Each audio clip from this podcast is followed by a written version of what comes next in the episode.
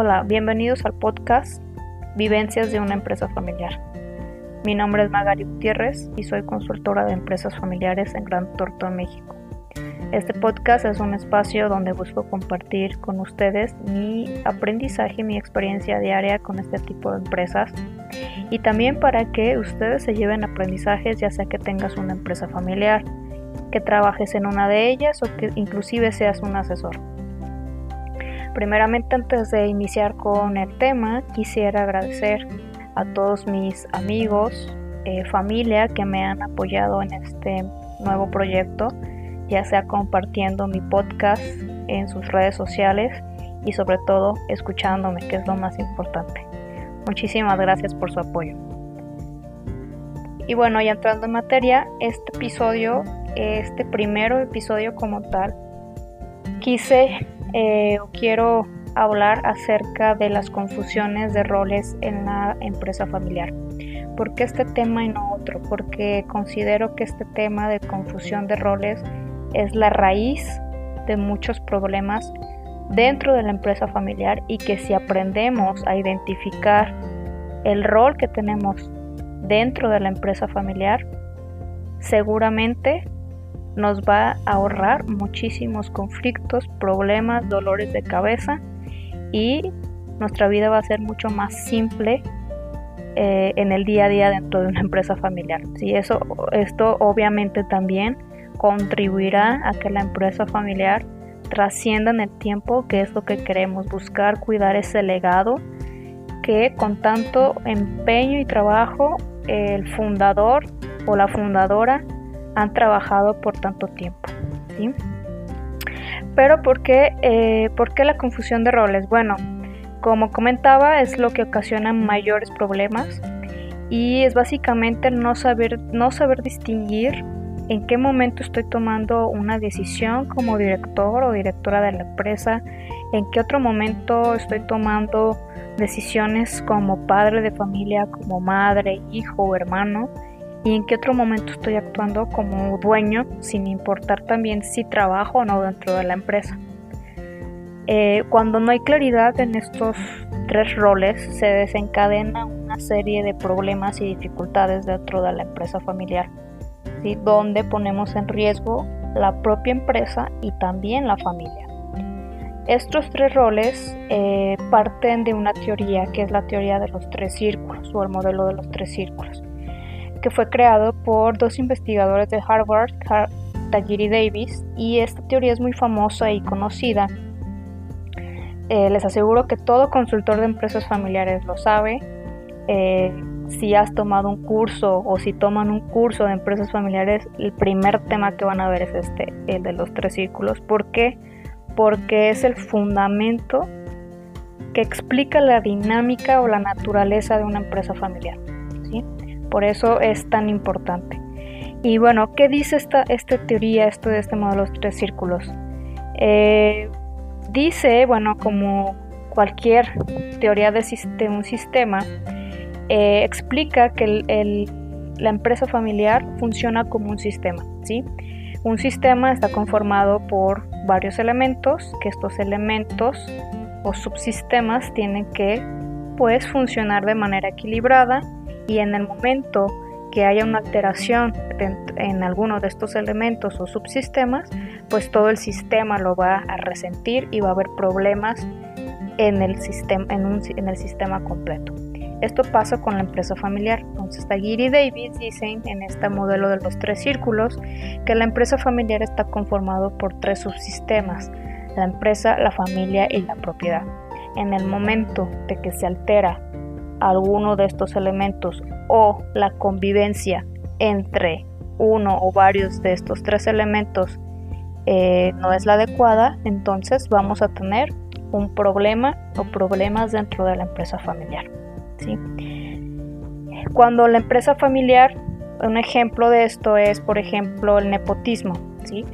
Cuando la empresa familiar inicia a crear puestos de trabajo que no se necesitan con el solo hecho de incorporar a un miembro de la familia o inclusive un amigo, ahí es donde empezamos a tener inclusive un ejemplo de confusión de roles, para más claro. ¿sí? Soy padre de familia, madre de familia, soy director de la empresa, soy el director general.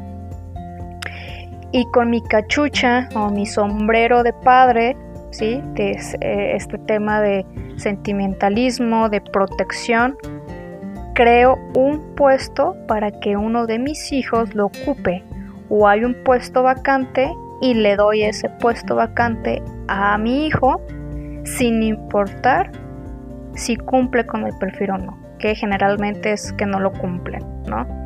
Hablando de este tema, eh, esta práctica nociva, ¿no? Entonces, aquí estoy confundiendo lo que es mi rol de padre, ¿sí? Porque por proteger a mi hijo, si le, estoy dando un puesto para que tenga eh, donde se desarrolle un ingreso, ¿sí? Pero estoy confundiendo también el rol de director general, ¿sí? ¿Qué habría pasado eh, si no hubiera habido una confusión de roles, ¿sí? O que se tuviera claramente estos roles. Bueno, si de haber existido un puesto de trabajo eh, libre dentro de la empresa, si, si, yo tengo muy claros mis roles como director general y, o como padre o madre de familia, ese puesto de trabajo se lo voy a dar a la persona más indicada, con la persona que cumpla con ese puesto. No voy a poner a mi hijo nada más ahí, ¿sí? sin cumplir con el, puesto, con el perfil del puesto. Entonces, de manera institucional se va a buscar a la persona idónea, pudiera ser inclusive familiar, y si el familiar cumple con los requisitos del puesto, pues adelante puede tomar el puesto. Si no, pues se puede se busca a alguien más para que ocupe el puesto, ¿sí? Sea de la familia o no. Entonces, aquí es una aquí es muy importante identificar esos roles o tener esa claridad porque sin duda nos van a aliviar muchísimo lo que es eh, los conflictos o la dinámica dentro de la empresa familiar.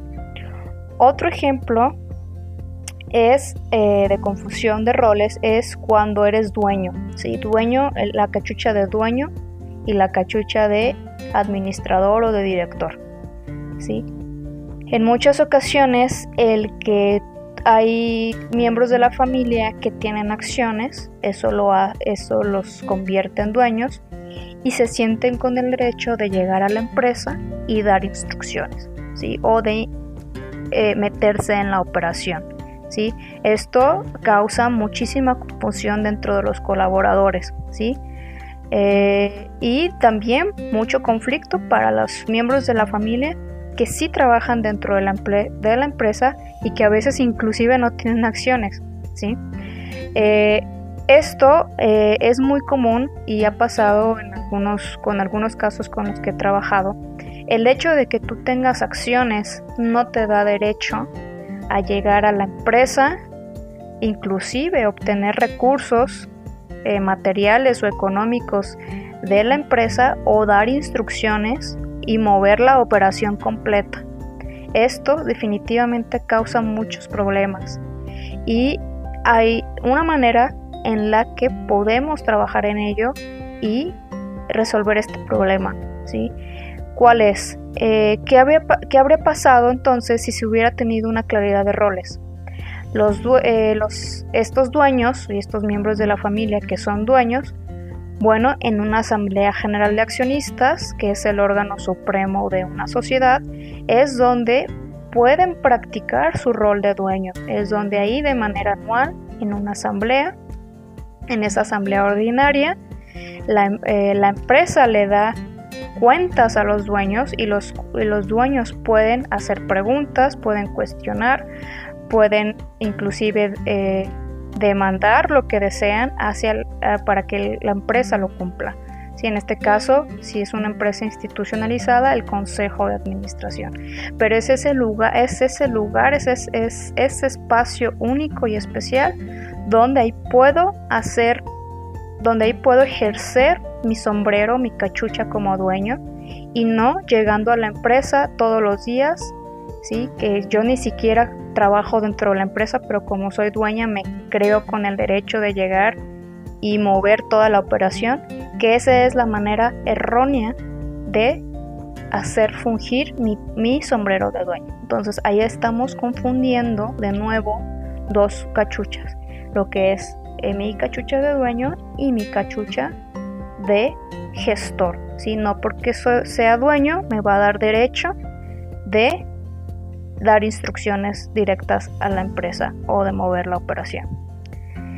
Y bueno, estos son dos ejemplos. Eh, pudiera darles más, eh, más ejemplos de confusiones de roles, pero creo que estos son como los dos más comunes.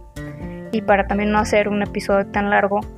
Y eh, bueno, todo esto nos lleva al protocolo de familia, que este protocolo de familia nos va a ayudar mucho, mucho, mucho a la claridad de roles dentro de la empresa familiar, porque deja muy, muy claro los acuerdos de familia que hay que podemos identificar en la familia, en la empresa y la propiedad, dejando muy claros los roles que vamos a tener o que tenemos dentro de la empresa. Y este tema, bueno, de empresa familiar, perdón, de protocolo familiar, pues lo veremos en otro episodio con más detalle y donde les voy a dar algunos tips donde cómo pueden empezar a hacer un protocolo familiar. Y bueno, el aprendizaje del día de hoy es que identifiquen bien cuáles son sus roles dentro de la empresa familiar, cuál es tu rol dentro de la empresa familiar.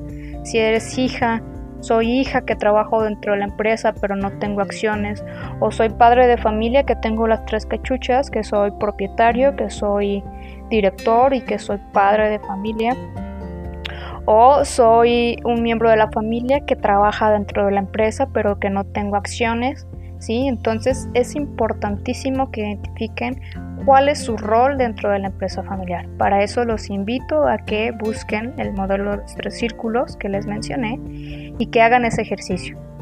Porque una vez identificando esos roles van a poder identificar cuáles son sus derechos y obligaciones.